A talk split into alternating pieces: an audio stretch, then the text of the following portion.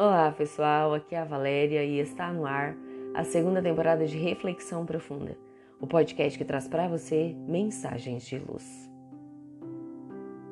A real decisão de mudar. Em uma grande cidade do Brasil, um garoto de 8 anos crescia sob os cuidados do irmão, apenas dois anos mais velho que ele. Os pais trabalhavam o dia todo e ele apresentava dificuldades na escola. Sua professora, ao invés de incentivá-lo a melhorar, expunha seus problemas para a classe, de maneira zombeteira. Acabou dizendo para a mãe que ele não tinha jeito mesmo.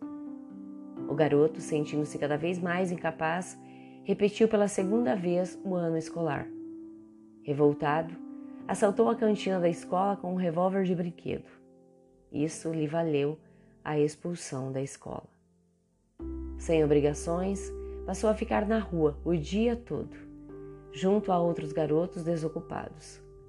Assaltavam pessoas, roubavam carros, usavam drogas. Tempo depois, alguns de seus colegas de crime perderam suas vidas, em função de dívidas com traficantes. Ele imaginou que poderia ser o próximo. Com medo, procurou uma educadora que criara uma fundação no bairro onde morava ela ensinava idiomas e música aos jovens carentes. Ela o aconselhou a sair das ruas. Para ajudá-lo a passar o tempo, emprestou-lhe um livro. Era o primeiro livro que ele lia em sua vida, mas foi o suficiente para conquistá-lo. Vieram depois outros tantos e a decisão de procurar um emprego.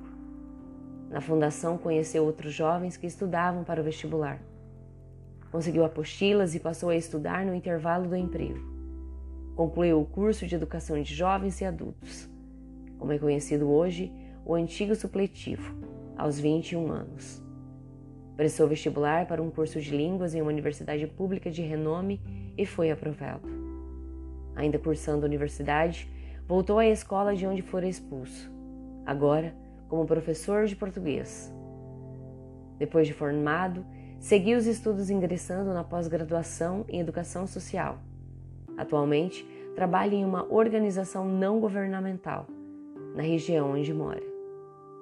Escreveu um livro sobre o assunto desejando mostrar, com seu exemplo, que é possível mudar, que nada é irremediável. O medo pode paralisar muitas ações.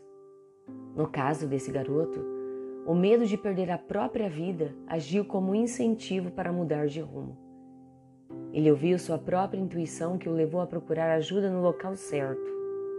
Encontrou alguém que acreditou nele e, o mais importante, ele realmente decidiu mudar. Como aquela educadora que o acolheu, há incontáveis pessoas e instituições que se dedicam a auxiliar criaturas em situação econômica precária, drogaditos, presidiários, dando-lhes oportunidade.